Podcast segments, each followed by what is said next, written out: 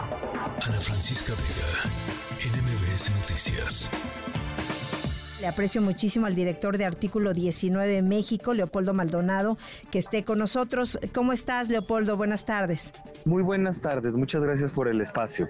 Pues, eh, ¿cuál es tu eh, análisis, porque bueno, es lamentable un periodista más asesinado y bueno, en los últimos cinco sexenios han asesinado un total de 160 periodistas y pues eh, ustedes han seguido también muy de cerca estos temas. Sí, es lamentable porque el año pasado marcó un hito como el año más letal para la prensa y este año... Eh, hemos visto, si bien una posible disminución en el número de asesinatos, estos no cesan.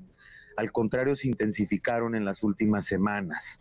Eh, eso da cuenta de que pues no tenemos asegurado que si pasan uno, dos, tres, cuatro, cinco meses sin asesinatos, lo cual es muy afortunado, eh, no puedan suceder en un periodo de tiempo corto precisamente porque hay picos de violencia en las regiones, porque no hay medidas de prevención, porque tampoco hay justicia para las víctimas, como en el caso de Nelson Matus, eh, que ya había sido víctima desde 2019. Eh, es decir, hay, hay una serie de cuestiones no atendidas durante el presente sexenio y ahí están las consecuencias son las mismas de los anteriores gobiernos. El presidente, el, el, número de periodistas asesinados durante el gobierno de López Obrador ya se acerca al número de periodistas asesinados que se registraron durante el gobierno de Peña Nieto y Felipe Calderón, 47 y 48 respectivamente. Sí, es lamentable. Y escuchaba las declaraciones de algunos de los periodistas que se manifestaron y pues por decirlo menos decían que también se sentían totalmente indefensos.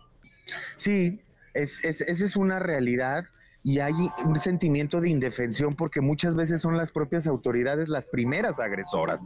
De hecho, en el 42% de los casos el, eh, eh, de agresiones en general contra la prensa, no me refiero únicamente a los asesinatos, sino todo tipo de amenazas e y actos de intimidación. El 42% son cometidas por funcionarios públicos del nivel local, del nivel estatal y municipal. ¿Con qué confianza se acercan a las instituciones las y los periodistas? Pues con nula confianza. ¿No?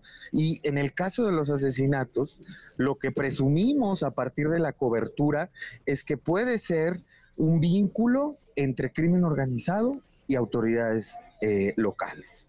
Eso es lo que arroja la cobertura y los intereses que pudieran estar trastocando las coberturas de las víctimas fatales. Sí, es uno pues de, de los oficios, profesiones que más riesgo tiene a nivel mundial y qué se puede hacer, que eh, después de tantos años como ya pues recapitulamos, Enrique Peña Nieto tuvo 47 periodistas asesinados, Vicente Fox también y Felipe Calderón pues tenía 70 casos de acuerdo a algunos registros, pero al final después de tantos sexenios la situación sigue igual o peor para los periodistas, para los compañeros del gremio.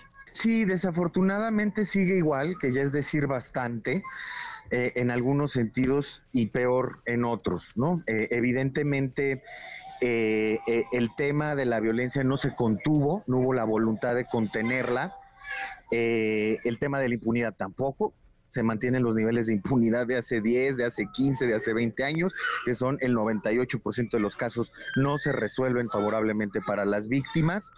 Eh, el mecanismo de protección a periodistas que existe desde hace 10 años es una ayuda, es mejor que exista, pero puede hacerse mucho más con ese mecanismo, sobre todo en términos de prevención de la violencia. Y hoy hay que sumar, o por lo menos en los últimos cuatro años y medio, un discurso virulento contra la prensa que escuchamos todas las mañanas y se replica en diferentes eh, localidades del país por parte de diversas autoridades políticas, tanto del oficialismo como de la oposición. Eso generando un nivel mayor de vulnerabilidad. Entonces, pues es primero que se tomen en serio la problemática que está enfrentando enfrentando la prensa en el país y sobre todo que eh, quienes eh, deben tolerar la crítica eh, acepten y no reaccionen de manera virulenta ante ella, que son los propios políticos que, repito, son los principales agresores de la prensa. Claro, y entonces, ¿cómo, cómo ves que, que ya decías algo del mecanismo de protección? ¿Está funcionando? ¿Sabes si Nelson Matus Peña, que ya había sido amenazado, tenía, estaba bajo este mecanismo? No, no está confirmado, eh, no tenía protección del mecanismo federal eh, ni de algún mecanismo local.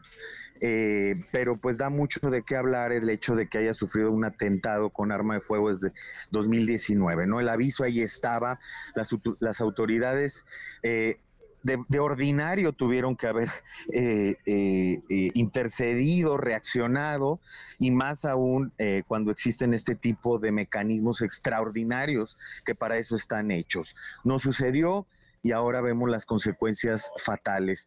Y desafortunadamente podemos adelantar que de cara a las elecciones, donde hay mucha virulencia, donde siempre hay picos de violencia contra la prensa, esta situación puede empeorar.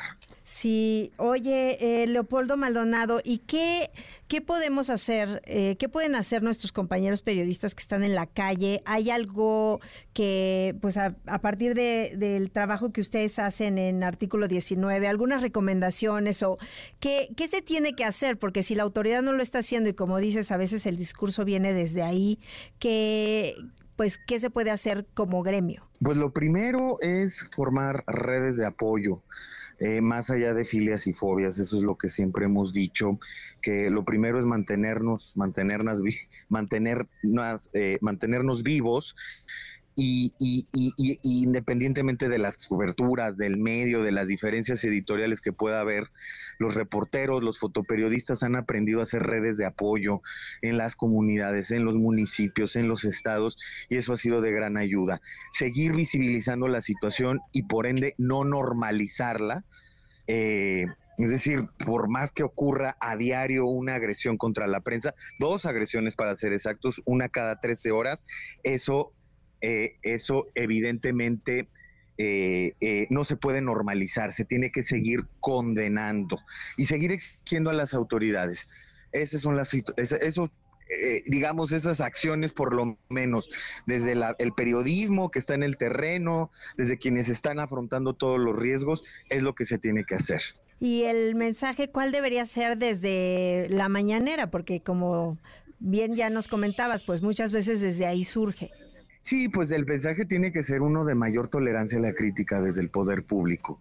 Eh, y eh, tampoco normalizar esa virulencia que viene desde el poder público. No estamos en un juego de simetría de poderes, por el contrario, hay una asimetría, es decir, hay un jefe de Estado, hay un jefe político que está atacando a la prensa con recursos públicos desde una tribuna que es pública y que se paga también con nuestros recursos. Es decir, el, tiempo, el dinero, eh, todo lo que se utiliza dentro de esas eh, conferencias de prensa de las autoridades son recursos públicos que se están utilizando de manera indebida para atacar a la prensa y están generando un ambiente propicio de violencia.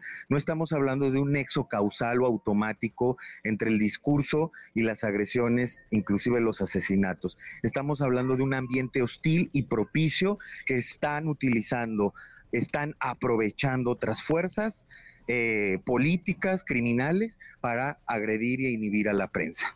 Pues sí, qué terrible. Por lo pronto yo te aprecio muchísimo, Leopoldo Maldonado, director de Artículo 19, que hayas tenido esta plática con nosotros. No, al contrario, muchísimas gracias como siempre. Seguimos pendientes, muchas gracias. Ana Francisca Vega, NMBS Noticias.